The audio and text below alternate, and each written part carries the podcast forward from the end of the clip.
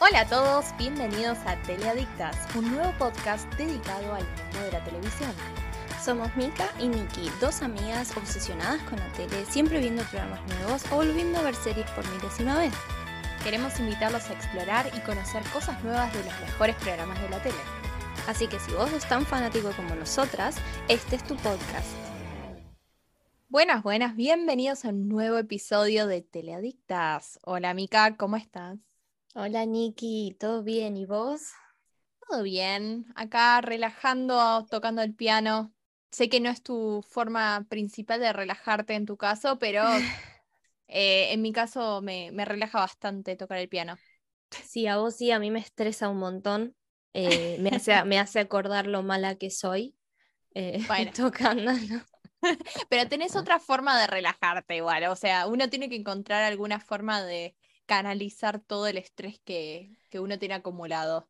Sí, no, Eso no, sí. tipo, sí, puedo, puedo nombrar varios. Hace mucho no leo, la lectura es algo que me gusta. Hace mucho no leo igual, no, no logro sentarme y concentrarme. Yo últimamente estoy con audiolibros, porque al no tener el tiempo para sentarme a leer, Claro, igual sí, mejor. viste que a mí el audiolibro es una cosa que mucho me gusta, pero le tengo que poner mucho esfuerzo porque viste que yo tengo ese temita de que me desconcentro muy rápido. Concentración, entonces, claro, sí. eh, estoy, estoy escuchando y de repente estoy pensando en nada que ver, en cualquier cosa. Pero bueno, Te sí, perdiste la mitad de la historia. Sí, sí, he escuchado igual dos o tres li- audiolibros. Bueno, mirar series como siempre y bueno, la, la clásica, la que me acompaña desde que soy chica. Creo, creo que sé lo que, te, lo que vas a decir. Ay, a Es un juego, ¿no? sé. Es un juego. Es un... sí, es un juego. Son los. Sims. Eh, yo me puedo pasar horas y horas, y eso que ya soy adulta, estoy entrando en los 30, pero no me importa. No importa. Estaría jugando horas, me, me- me- me encerraría todo el fin de semana jugando a los Sims, me Es, encanta. es que es adictivo. Uno empieza Sí. a construir y después generar las relaciones entre los personajes ficticios, pero no importa. Eh, uno puede Sí, sí. viajar, ir a ciudades, ir a trabajar. Es increíble, es como un mundo dentro de un mundo irreal. Sí, eh, de hecho, em, no, sí, sí, he hecho de todo, o sea, me he, eh, me, me he hecho los personajes de Gilmore Girls, de McFly, yo he salido con Danny de McFly, actores, he recreado, he recreado mm, también otras series, tipo el, ap- el departamento de Friends me lo hice, tipo, me miré También. tutoriales de YouTube y esto Para guarda, fue en la pandemia, ¿eh? No es que fue cuando tenía 15, no, no. Eh, en el 2020 eh, me hice todo el departamento. Hice el Loft también de New Girl. No, The yo. Girl. Ay, me encanta. Bueno, yo también me acuerdo que hace unos años había hecho la casa, había hecho una casa de las Kardashians eh, y había hecho la casa, había hecho varias casas de los personajes de Stranger Things, como por ejemplo había hecho la cabaña de, de Hopper donde vivía con Eleven, había hecho la casa de, sí, había hecho la casa de, mm, de los Byers con, con Will y compañía. Así que sí, un poquito de todo, un poquito de todo. Pero está bueno, es- son esos juegos que, que son medio adictivos porque puedes crear una vida alternativa. Me acuerdo que había un episodio de The Office, ¿te acordás? En el que creo que era Dwight, em, que creaba un- mm, o era Jim, no, era Jim que creaba un perfil en un, en un juego de computadora muy similar a los Sims. Y en, creo que él en ese juego tocaba la guitarra, una cosa así, había una guitarra en, en Me- su casa. me parece. No, me suena que fue Dwight. Porque Puede ser, puede ser. O los Sí. dos. también, sí, porque a veces Jim se unía. Eh, sí, no, no, es, es, es increíble. eh, de hecho, también cuando eh, he hecho videollamadas con una de mis mejores amigas a la distancia jugando, viste, las Sims. dos, sí, por videollamada. Es, nada, es, La me encanta. Claro, lo- los chicos ahora juegan Fortnite o juegan a Minecraft, todas esas cosas, pero ustedes No saben lo que muy se bien. pierden. Exactamente. No saben lo que se pierden. Pero aparte es de generaciones, porque el primer sim que salió, mm, no sé, mitad de los 90, principios de Yo- 2000. Recuerdo haberlo tenido con esos gráficos hermosos, típicos de principios de los 2000. Aparte que parecían, eran cosas random, ¿viste? Se besaban mucho, no te podías besar mucho porque tenían un pibe. Sí, sí, sí. Igualmente, algo que nunca cambió fueron los truquitos para conseguir plata, para construir cosas, el clapausis.com.com. Sí. Pero aparte yo lo he jugado de todas maneras, tipo, con truco, sin truco para que me cueste más. No, no. me acompañó toda la vida. Bueno, pero creo que igual es un género de juego que a la gente le gusta mucho, porque según lo que tengo entendido, por lo que me han dicho alumnos, la verdad que no entiendo cómo se juega, el Minecraft es algo, es algo similar, como que tienen que conseguir distintos, no sé, materia prima para construir cosas, construir casas. Eh, he escuchado eso, sí, he escuchado eso, la verdad no sé, nunca jugué, porque no entiendo cómo puede ser algo similar si es como son bloques de tierra. Capaz me estoy equivocando. Te juro que no lo entiendo, pero eh, mis alumnos me dijeron, sí, sí, con esto vos vas juntando materia prima y vas construyendo casas, no sé, vas, vas construyendo aldeas. Se me viene Age of Empires a la cabeza, ah, también, jugué en algún momento, que tenías que construir tu aldeita, ir juntando y pelearte con las aldeas vecinas para ir conquistando. Yo nunca fui en realidad de juegos ni de computadora ni de ni de, la, ni de consolas, pero este es una cosa que me fascina y, y, lo que me gusta también es esto de no tenés objetivos. Claro. No, no, no tenés que cumplir con algo, es la vida misma. Sí. Y, vos decís qué vas haciendo. Es que para mí tiene ese algo especial que es la conexión con la vida real. Para mí que va por ese lado. Porque es medio esto como lo que se llama la rebanada de vida real, ¿viste? Que a veces lo ves en series, a veces lo ves en películas y también en este caso es en los juegos. Es replicar lo que ocurre en el día a día, la dramatización de, del día a día en, en un contexto ficticio como es un juego. Totalmente, es que sí, es, es la vida misma y yo creo que hay un poco de, de interés en eso. Muchas veces la gente no quiere ni jugar ni ver algo que sea muy rebuscado o que sea algo fuera de lo común. Muchas veces lo que se quiere ver o también lo que repercute es las simplicidades. Del día a día, sí. De claro, es gente o que vos vas armando o que estás viendo cómo arman sus vidas y las cosas que van pasando y que vos podés, eh, podés reflejar, exacto, podés conectarte con, con ese otro. Que es medio como lo que estábamos hablando en un episodio anterior de las comedias de trabajo. Uno mira esas comedias, a pesar de estar estresado por el trabajo, uno mira esas comedias porque se quiere reír y hacer catarsis eh, viendo algo similar a lo que uno, eh, uno, uno vive en, en, el día a día. Y me parece que eso también se ve mucho en el tipo de series que vamos a hablar hoy. Que obviamente tienen que ver con grupos de personas que se conectan y en este, en este caso en particular son grupos de amigos que quizás son completamente distintos entre ellos, pero generan un vínculo y nosotros queremos seguir viendo a ver qué ocurre, qué ocurre, qué pasa, qué pasa. Totalmente, y bueno, hay, hay muchos tipos de, de elegimos series que, que hablan de, de amistades eh, en varios términos, no, no solo y, eh, de varios términos, de distintas formas y también de distintas edades y contextos, que es muy importante. Eso, generaciones. Sí, sí, totalmente. Pero igualmente siempre está este énfasis en las cosas que ocurren en el día a día, este foco en momentos en vez de, de, cosas más globales. A diferencia de, no sé, se me ocurren estos dramas que tienen que ver con presidentes y, no sé, guerras, bla. Eh, incluso se me ocurre 24, ¿te acuerdas? 24, 24. Qué, buena serie. Estaba muy buena, pero era algo bastante fuera de, de alcance para, para nosotros. Sí, porque son mundos en los que, salvo que estés trabajando o que formes parte de eso, no, no lo vas a poder eh, no, no te vas a poder conectar. Ojo, no, no quiere decir que sean malas ni que no, no, llaman la, no llamen la atención, nada que ver. Sí. pero, claro, pero viste que siempre es más por un lado dramático que encontrás ese tipo de series. Claro. en las comedias no lo ves mucho. No, no, no, no. Es, en las comedias yo creo que va por la simplicidad de la vida. Totalmente, es como escapismo a través del realismo. No sé si eso es algo, pero Me parece si que no lo es, lado. patentalo porque está muy bueno. Ahí estamos, ahí estamos. Y bueno, hoy, eh, como dijimos, vamos a ver distintas generaciones de estas series de amistades que nos llevan a vivir la vida de otras personas a través de nuestras pantallas, involucrarnos en sus historias, historias personales em, solamente como espectadores y a veces influenciando la narrativa, especialmente ¿por hoy en no? día.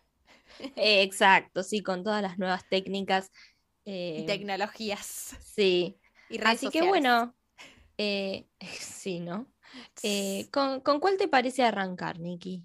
¿Nos vamos más a los 80? Mm, 70, yo creo, 80. Yo creo que tenemos que ir a los 70 para nombrar una de las primeras series. Quizás no encaja en lo que sería el género del que vamos a hablar o los ejemplos de los que vamos a hablar eh, hoy tanto como otros, pero creo que vale la pena nombrar a Happy Days. Happy Days, Mm. esa serie que tiene a Alphonse Fonsi como, como el protagonista, Henry Winkler, que ahora hoy en día lo pueden ver en Barry. Muy buena serie Sí. de HBO. Muy, muy buena. Él hace de un profesor de, de actuación.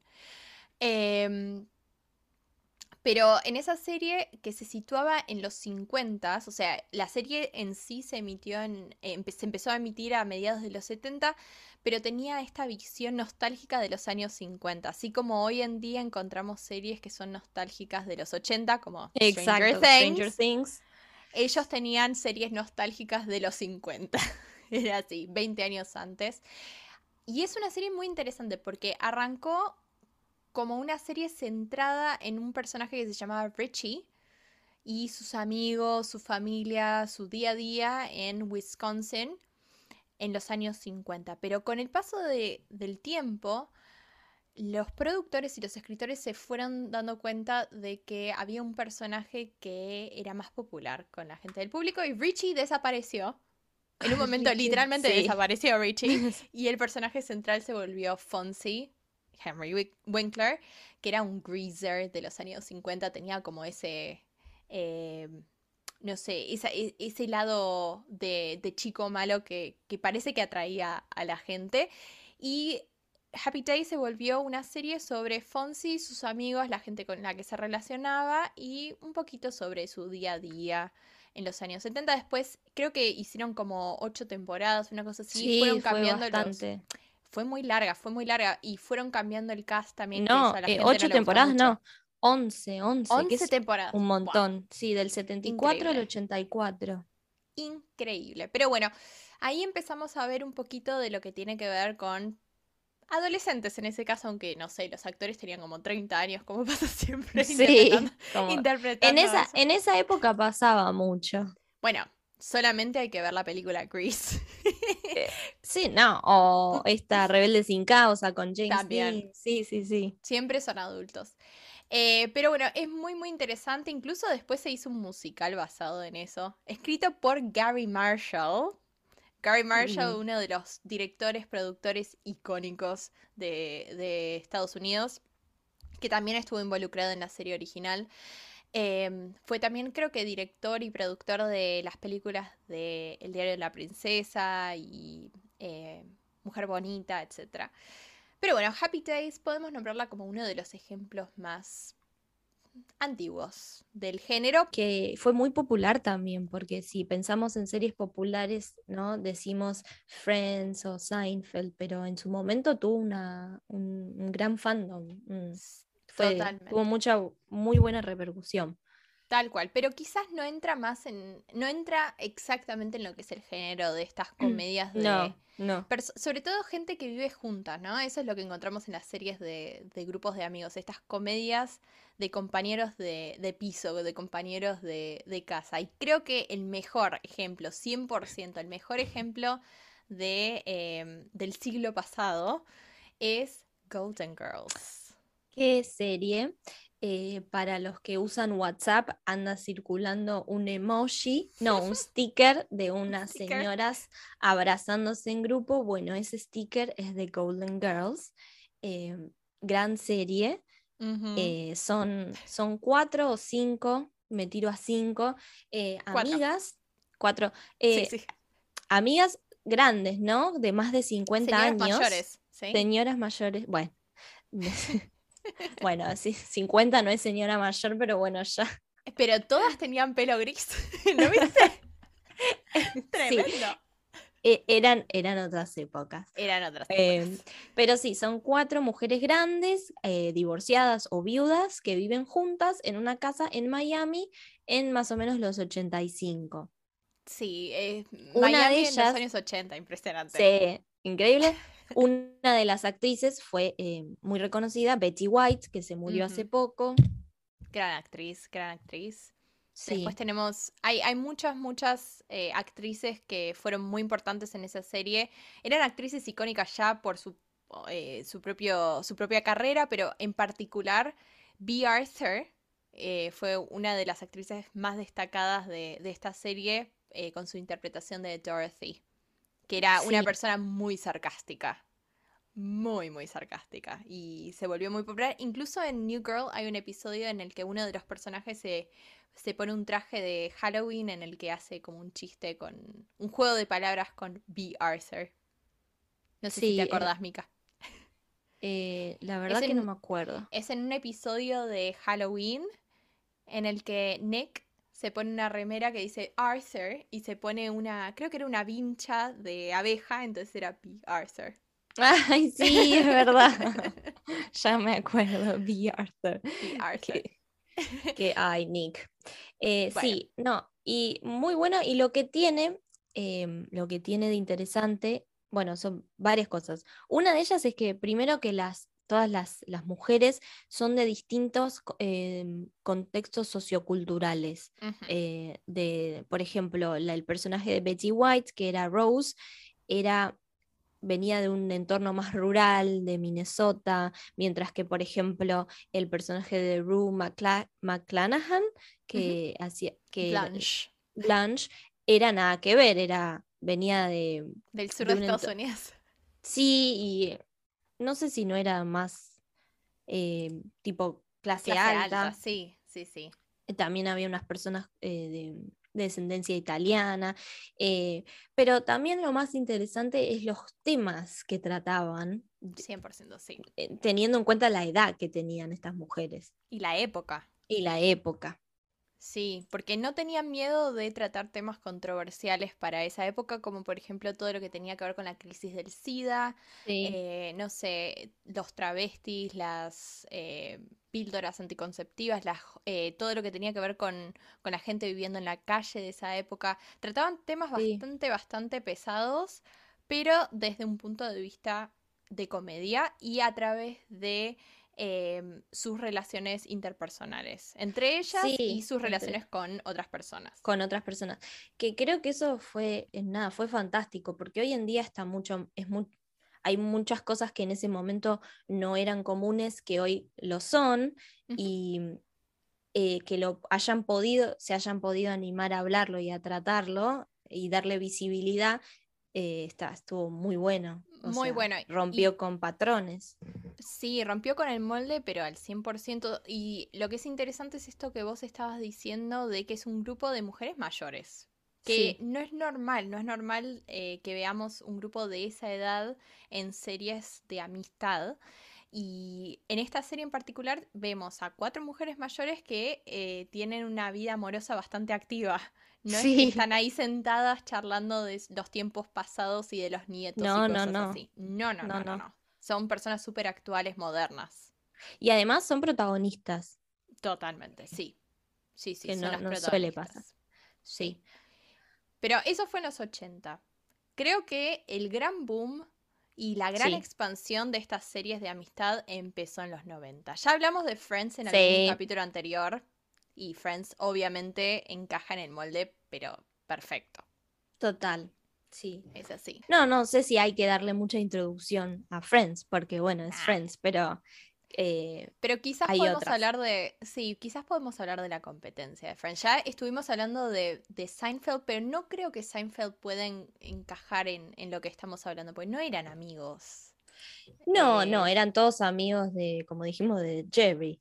Sí, pero, Eh. no, pero ni siquiera es que son amigos, eran como No, conocidos no, el grupo sí. central de la serie, ¿no? No, no me Sí, parece. No, Sí, era, no es una relación quizás de amistad que uno se puede...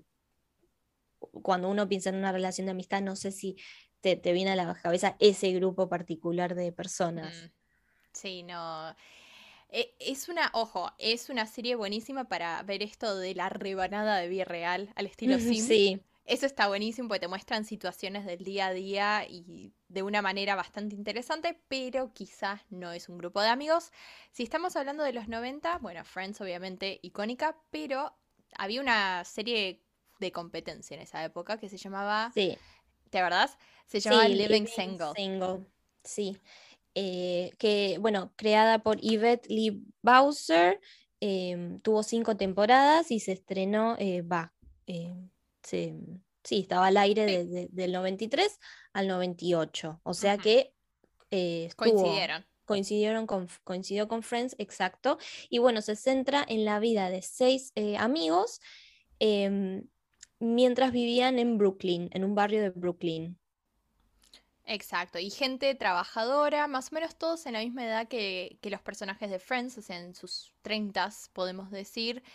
Eh, y te mostraban un poco lo que era su día a día, sus problemas que tenían que ver un poquito con el trabajo, pero sobre todo con eh, relaciones amorosas, relaciones de amistad. Muy parecida a lo que tenías en Friends, pero desde otra perspectiva, porque era una perspectiva afroamericana. Exacto. que quizás no era lo más eh, lo que más se veía en pantalla en esas épocas y te diría que hasta el día de hoy. Así que aportó un poco de diversidad en ese, en ese género que quizás no se tenía eh, anteriormente. No, y de hecho la creadora em, dijo, ha dicho que, el, objetivo de la serie también era que, que personas jóvenes afroamericanas pudieran tener una eh, representación en la televisión, ¿no? Totalmente.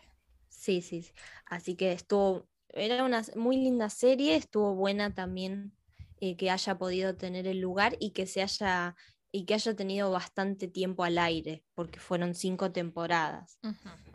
Exacto. Y, fue una alternativa a Friends. Si uno no quería ver Friends. Claro, tenía esa. Y de ahí eh, sale, eh, se hace. Bueno, no sé si sale de ahí o se hace famosa, pero ahí actuó Queen Latifah, que hoy en día es muy reconocida. Totalmente, sí, sí. Eh, actriz, cantante, multifacética. Multifacética, sí, sí, sí. Sí. Así que, bueno, eso serían los 90 y creo que si nos adentramos un poquito a los años 2000, ahí vemos la expansión real de este tipo de series de amistad. Pero creo que podemos tomarnos un break y después seguir. Dale, me parece bien. Hasta pronto. Va, hasta pronto. Hasta unos minutitos después. nos vemos. Hola Teledictos, estamos de nuevo con este capítulo donde estamos hablando de las eh, relaciones, de las amistades en las sitcoms. Hablamos mucho de lo que es el siglo XX antes del corte y creo que ahora es momento de adentrarse en los 2000. Exactamente, y creo que es la época en la que se generó la mayor expansión y popularidad de esta serie, sobre todo popularidad. Estaban por todos lados. Totalmente están por todos lados, así que creo que es buen momento para arrancar con How I Met Your Mother, que es bastante icónica, sé que Nikki no te gusta, pero, pero bueno, es, muy buena, es muy buena, eh, aparte tiene muy buenos actores, eh, entre ellos Neil eh, Patrick, Harris. un genio. Jason Segel también, muy bueno. sí. Alison Hannigan. Sí, sí, no, no, la verdad que el cast es fantástico. Eh, todos los gags recurrentes. Eh, es muy bueno. Bueno, si hay algún, algún alguien que no la vio, eh, si bien hemos hablado de esto, que es un cast, es un ensemble cast, ¿no? Que es ¿Cómo sería, Nikki? Volverlo a explicar. Sí, sería un grupo en el que tenemos distintos, eh, distintos personajes que conviven entre ellos y no es que hay un personaje principal bien claro, sino que es un grupo de personajes en el que todos son importantes, todos juegan un rol importante para contar la historia. Si bien, si quizás, si uno quiere decir la trama principal, sería que Ted, que es uno de los personajes, quiere encontrar a la uno, a esa persona con la que se quiere casar y pasar el resto de su vida, pero la realidad es que todos... Em, todos son protagonistas. Eh, Ted conoce a Marshall en la facultad, se hacen muy amigos, de hecho viven juntos en, Nueva York y también viven con el personaje de Lily. Viven juntos, Lily está saliendo con Marshall también de la facultad. Después explican bien, pero por algún motivo se hacen eh, amigos de Barney, que vive solo, eh, que es el personaje de Neil Patrick Harris, y la, la nueva, digamos, la quinta integrante sería el personaje de em, Robin, que en realidad entra al grupo porque Ted empieza a salir con ella. Exacto. Y otra vez tenemos esto de un grupo de gente en, los, en, los, en sus treintas relacionándose no solamente por convivir juntos, en el caso de algunos de esos personajes, sino que también empezamos a encontrar cosas que tienen en común con series anteriores, cosas que nombramos incluso de otros géneros como un bar, un bar en el que se encuentran todos o un café en el caso de Friends, eso también está presente acá. Sí, sí, sí, acá sería el bar que tienen eh, al lado, el grupo, el, punto de encuentro, y sí, es básicamente eso, es la vida de ellos, eh, eh, esta incesante búsqueda de una persona para compartir el resto de la vida, Barney que es todo lo contrario, que le gusta salir con muchas mujeres, Mm, y, bueno, a diferencia capaz de, otras series, como dijimos antes, Golden Girls, no sé si trata de trata temas muy pesados, sino que es más bien, bueno, sus idas y vueltas, cuando salen un viernes a la noche y terminan en otro lado, o con quién pasan Año Nuevo y esas cosas. Claro, los ires y venires de las relaciones personales de un grupo de amigos en sus treintas, básicamente. En simultáneo teníamos otras series muy similares, pero que quizás eh, teníamos un grupo central de menor edad, porque ese es un grupo en, en, sus 30, pero también tenemos una alternativa que estaba siendo transmitida en simultáneo, que era That 70 Show, con Ashton Kutcher, Mila Kunis. Sí, eh, sí, esa serie, si bien eh, son amigos, no, no, no viven juntos, no es una roommate comedy, digamos, porque son menores de edad, van a la escuela, digamos, viven con sus padres, pero es un grupo de amigos y eh, también la clave creo que es que está ambientada en los 70. Exacto, y ahí tenemos una conexión con esto que decíamos antes de Happy Days, esto de la nostalgia, o sea, estas, em, estas series que mostraban un día en la vida de o las relaciones de las personas de este grupo de amigos, pero centradas en distintos tiempos, eh, distintos puntos temporales, como pasaba en este caso, en el que en That 70 Show es una serie de los años 2000 que se situaba en los años 70, entonces tenían este punto de vista nostálgico de las relaciones entre estos personajes, entre este grupo, eh, entre los miembros de este grupo de amigos en los años 70. Entonces, eso le, le otorga como una capa extra, sería de, de significado. Y además también que sean adolescentes, porque no sé si es muy común tampoco, o en ese momento era muy común tener a adolescentes, así como no era común tener a gente grande, tampoco era común tener a gente muy joven siendo protagonistas. Los extremos. Claro. Y es, es como medio volver a las raíces de lo que fue Happy Days, me parece volver a estas raíces de, ok, un grupo de adolescentes eh, que vivían en un tiempo que quizás no es el en, el en el que vivimos actualmente. Así que, ok, veamos cómo fue la vida en esa época. En este caso no son los greasers de los 50, pero, pero tienen este, esto de, la mística de los 70 presente.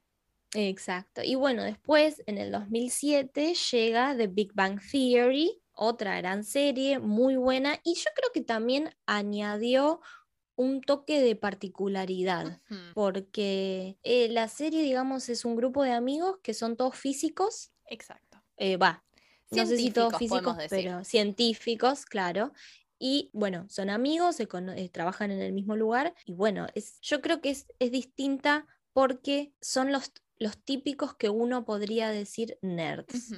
que, que, para mí no es nada malo, ni em, nada, pero es, e, es, no, no es lo que, lo que uno buscaría, no lo que buscaría, pero no es lo que se transmitía en la tele. Y que ellos, este grupo capaz de chicos que están en su mundo y le gustan cosas que a la, a la sociedad en general capaz no le gustan o no les parece, tengan un lugar de protagonistas, rompió un poco. Exacto, son, son los personajes que quizás en otras series serían relegados a eh, el, rol de, ok, son los, los personajes de los que nos vamos a reír, pero nunca como, como principales, porque si nos ponemos a pensar en otras series del género anteriores, tenemos, ¿qué tenemos? Tenemos a How I Met Your Mother, en el que tenemos al personaje de Neil Patrick Harris, que es un playboy, un dandy, podemos decir, un mujeriego que nada que ver con estos. Y quizás es un tipo de personajes que se ríe de este tipo de personajes que tenemos como centrales en Exacto. The Theory. Exacto. Y acá nada que ver, ocupan el lugar protagonista y cuentan la vida de ellos. Exacto. Y después, bueno, se terminan haciendo amigas, amigos de Penny, que se muda enfrente y bueno, eh, eh, Leonard, que es uno de los protagonistas, eh, empieza a salir con ella. Exacto, entonces también nos metemos en todo lo que tiene que ver con las relaciones desde otro punto de vista porque también está todo este tema de la vergüenza que tienen las personas que quizás nunca fueron muy populares, la forma de explorar estas relaciones que quizás son algo que no, no es algo a lo que estén acostumbrados. No, y que Penny no tiene nada que ver, con, su mundo, es totalmente distinta, creo que no estudia tampoco. No, quiere ser eh, actriz, trabaja de mesera, sí.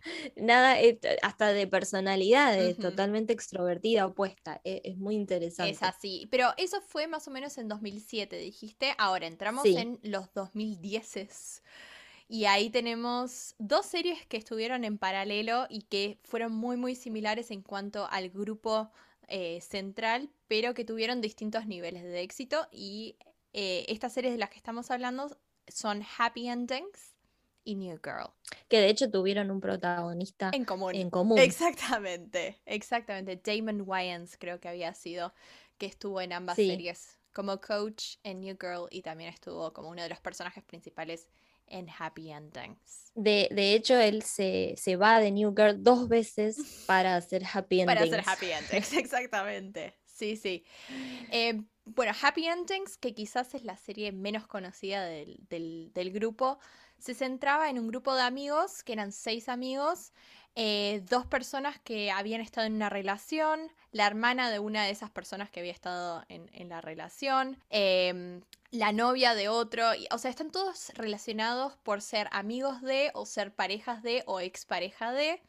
Entonces, te muestra toda la relación de esos, de esos amigos en la ciudad. Esa es otra de las cosas que tienen en común, sobre todo las series que vemos a partir de los 90. Nos centramos en grupos de amigos jóvenes que viven en una ciudad grande como Nueva York, como Los Ángeles. Eh, ese tipo de contextos es lo que vamos a ver que tienen en común y eso lo vemos también en Happy Endings y eh, en New Girl. Exacto. Em, Happy Endings duró menos, eh, duró creo que tres temporadas y New Girl tuvo, eh, New Girl no, duró más. De hecho, cuando la cancelan, era tan popular New Girl que, que la agarran porque, porque, porque la gente lo pidió. Claro. O sea, fue algo sin querían un cierre. Fue algo como lo que pasó con Brooklyn Nine-Nine cuando, cuando la van a cancelar, que actores como por ejemplo Mark Hamill, que es el que hace de Luke Skywalker en Star Wars, decía, por favor, no. No, no. Eh, así que New Girl eh, duró un poco más y pudimos tener un, cierre más digno. Y en este caso no estamos hablando de exparejas como era Happy Endings. No. Sino que eh, estamos hablando de un grupo de amigas que se conocen porque una de ellas se muda al loft donde vivían otros tres hombres. Así que tenemos ese grupo de amigos de gente de ámbitos completamente distintos, porque tenemos a Jess, personaje principal que era una docente, después tenemos a Nick que trabaja en un bar y que como que no parece que no avanza con su vida y está contento haciendo nada. Después tenemos Schmidt, que es todo lo contrario, que trabaja en marketing. Tenemos a Winston, un ex jugador profesional de básquet, que después cambia sus rumbos laborales drásticamente. Y Coach, que era Damon Wayans Jr., este actor que también estaba en Happy Endings, que era un personal trainer. Y también tenemos a, la mejor amiga de Jess, que era una modelo profesional. Así que un grupo de gente de ámbitos completamente distintos. Sí, súper variado, súper variado. Exacto.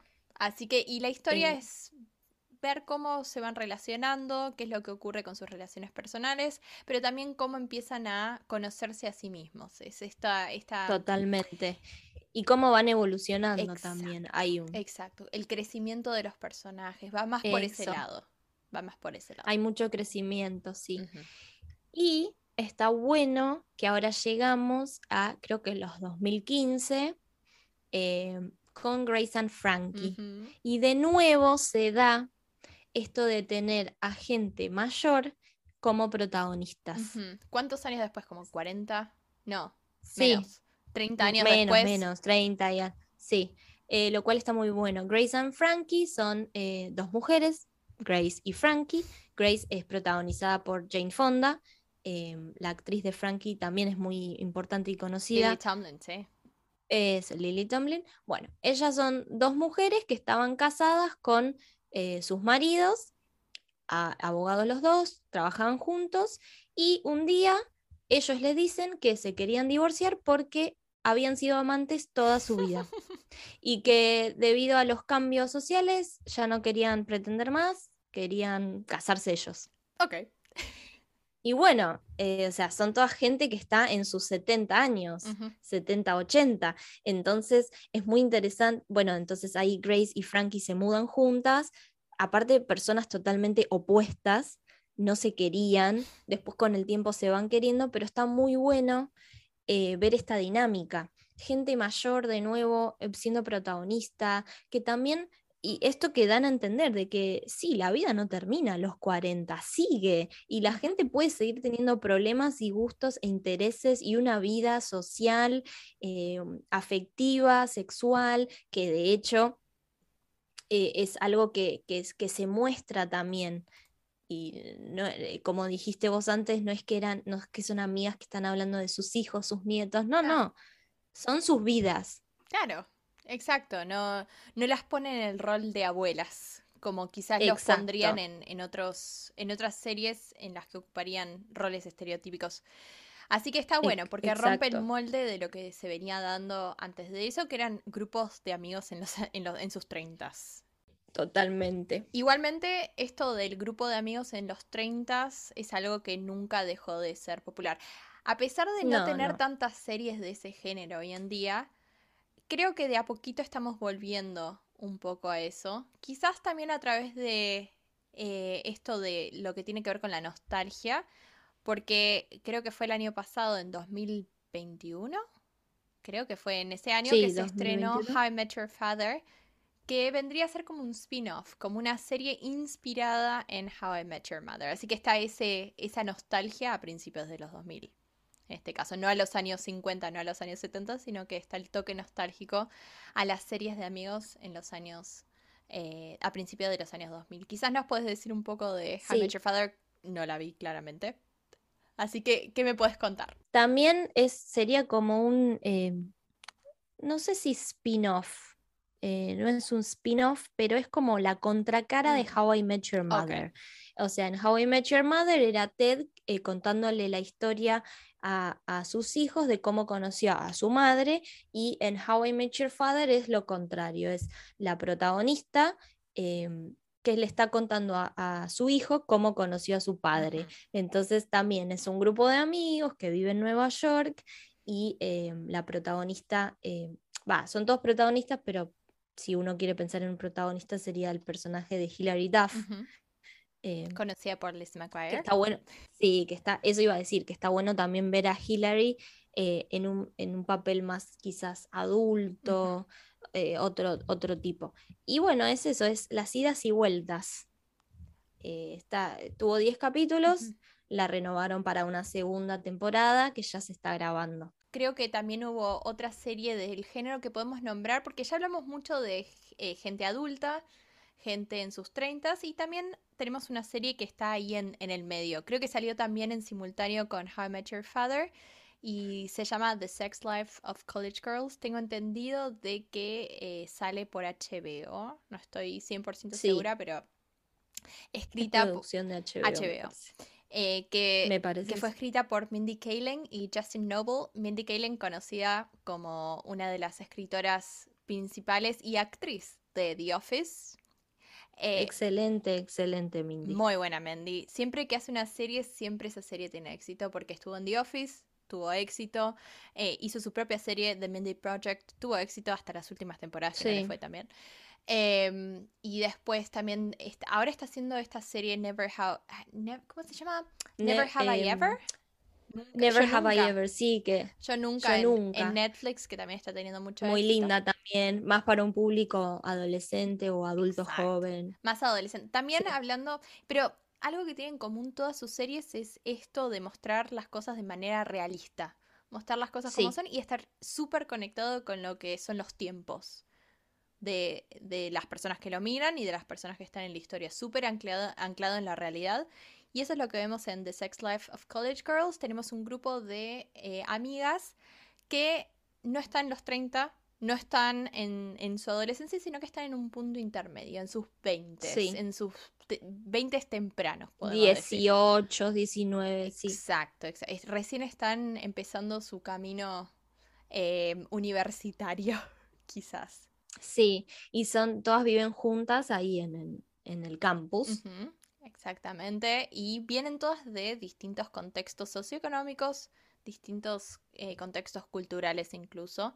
Entonces tienen que empezar esta, a navegar esta vida de nueva eh, libertad que encuentran al despegarse de sus padres y, vivir en, eh, en, la universidad en la que todos estudian. Exacto. Y, y nada, está, está bueno que em, trata temas, como dijiste, muy realistas y no deja pasar ciertas cosas que hoy en día eh, se hablan mucho más. Eh, hay, una escena en particular donde una de las chicas em, sufre un acoso. Y entre ellas em, empiezan a decir, no, esto no lo podemos dejar pasar, tenemos que ir a hablar, contarlo, eh, hacerle frente. Y mm, a mí esa escena me gustó mucho y me marcó porque está bueno verlo y está bueno el mensaje que se está dando. Y está bien contada, porque hay muchas veces que intentan hablar de esos temas en series y no lo logran, pero esta serie en particular lo, hace muy, muy bien. Y creo que tiene que ver mucho con la gente que está produciendo y escribiendo el show en sí. Y escribiendo, sí, sí, sí. Eso es esencial. Así que esa serie en particular no podríamos decir que es una sitcom, puede ser una dramedia, una comedia con tintes dramáticos. Eh. Pero también encontramos esto que tiene que ver con el grupo de amigos que se empieza a afianzar con el paso del tiempo. Quizás no es un grupo súper afianzado al principio, pero que con el paso del tiempo eh, se empieza a formar. Lo mismo que ocurre en todas las anteriores. Claro, no, y también en este caso particular de esta serie, o capaz Grace and Frankie, son personas que de otra manera no hubiesen sido amigas. pero al tener que compartir el día a día, terminan buscando un anclaje en común. Exactamente. Así que, bueno, es una otra forma en la que nos podemos acercar a la realidad y hacer catarsis sobre lo que nos pasa en el día a día. Eh, y es una buena alternativa a las comedias de trabajo que quizás eh, tienen un ámbito bastante distinto. Aunque a veces muestran grupos de amigos que se generan en el trabajo, no es lo mismo que esto, que es un grupo mucho más conectado. Exacto. Así que bueno, hemos llegado al, final de este episodio. Nikki, ¿se te ocurre alguna serie de este estilo que no, hayamos mencionado que te guste, que te gustaría comentar? Eh, tendría que pensarlo un poquito más. No se me, la verdad que no se me ocurre un grupo de alguna que no hayamos nombrado, porque creo que nombramos las más importantes de toda la historia. ¿A vos se te ocurre alguna? Ah, a mí sí. ¿A sí?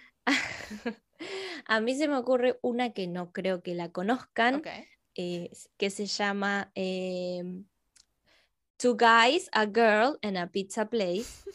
Em, Qué nombre. Así, con ese nombre, eh, protagonizada por Ryan Reynolds. Eh, es, se, se, estuvo en el aire creo que fines de los 90 y bueno, también era este, un grupo de amigos tres amigos y creo que tenían como un punto de encuentro un lugar de pizza, un restaurante de pizza. Nada, a mí me gustó, estaba buena, era divertida, eh, liviana,